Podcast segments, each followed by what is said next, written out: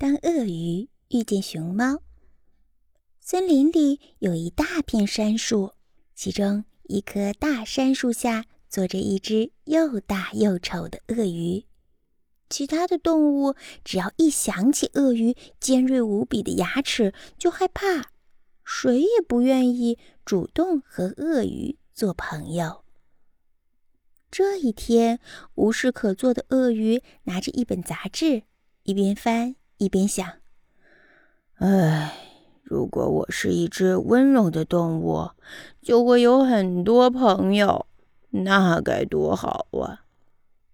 这时，一只熊猫悄悄地从杉树后面靠过来，它瞄了一下鳄鱼手上的杂志，忍不住嘀咕了一句：“嗯，拿皮包、穿高跟鞋的女人有什么好看的？”鳄鱼吓了一跳，“啊，你是谁呀？”“我是熊猫啊，你没见过吗？”鳄鱼摇了摇头。熊猫说：“嗯，这也难怪你啦，我们熊猫家族都快灭绝了，嗯，害得我也不敢随便出门露脸。我可以和你玩吗？”鳄鱼又惊又喜的点点头，挪了一个位子给熊猫。“哎，你在看什么呢？这个女人是谁呀？”熊猫问。鳄鱼看着杂志上的女人，忍不住鼻头酸了，红着眼睛沙哑地说：“妈，啊，这个人呐，怎么会是你妈？”熊猫吃了一惊，眼睛都撑大了。是他手上的包了，这个包是我妈妈。你是说，他被抓去做成了鳄鱼皮包？好可怜呐！那你的爸爸呢？鳄鱼翻到了下一页，指着一个男人腰带上的皮带，哀怨的说不出话来。不会吧？你的爸爸变成了皮带？熊猫又吃了一惊，嘴巴也撑大了。是真的，我听说人类喜欢买鳄鱼皮件，我们家族几乎都被抓去做皮包、皮鞋和皮带了。你看。这个皮夹是我的奶奶，她被染成了大红色，我差一点就认不出来了呢。熊猫同情地说：“好可怜呐！没想到你们家族都变成了人类的装饰品。”大家不会同情我的，因为我们家族都长得又丑又凶，森林里的动物都恨不得把我们抓走。我好羡慕你呢！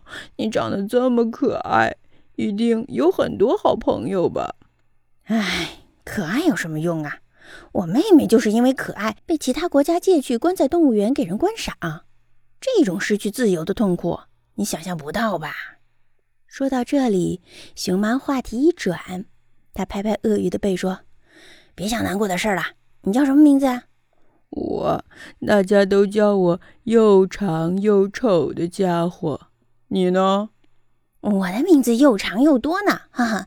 我叫大炮、老张、小周、家宝、布莱尼。为什么你的名字这么长啊？以前我被养在熊猫之家，只要有客人来访，看我可爱，总要抱一抱我。有一次，一位名叫大炮的客人问我的园长：“这只熊猫的名字叫什么呢？”园长看到客人对我爱不释手，就说：“没有名字呢，不如你给他取一个名字吧。”那位客人开心不已，立刻喊我：“大炮熊猫乖，大炮熊猫乖！”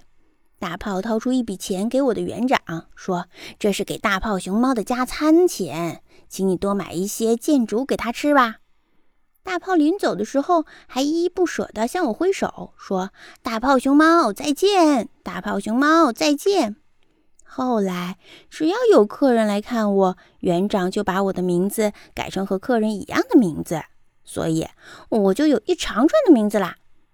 鳄鱼羡慕地说：“希望有一天周杰伦、奥巴马都来看你，那么你就会和国际人士一样很有名了。你不知道他们吗？”一个是歌星，一个是总统呢。熊猫有气无力地说：“可是那毕竟是别人的名字呀，有什么用呢？”说的也是，我们真是同病相怜呢。鳄鱼和熊猫忍不住同声大叹一口气：“唉。”他们互看了一眼，想不到彼此有这么多的默契。熊猫反而笑了起来，他说：“我们来拍一张合影吧。”鳄鱼点点头：“好啊。”于是，鳄鱼和熊猫合拍了一张照片。熊猫看着照片说：“如果有一天你变成鳄鱼皮鞋，我可认不出来你呢。还好有照片做纪念。本来开心看照片的鳄鱼，顿时又说不出来话了。突然，前面有一阵骚动，不知道发生了什么事情。熊猫和鳄鱼赶快去看一看，许多动物正在惊讶的大叫：“妈妈，爸爸！”有几个人类惊慌失措的一边跑一边喊：“我们不是你的爸妈，真的没有骗你们啦！我们身上披的这些皮毛不是真的，都是仿皮毛啦！”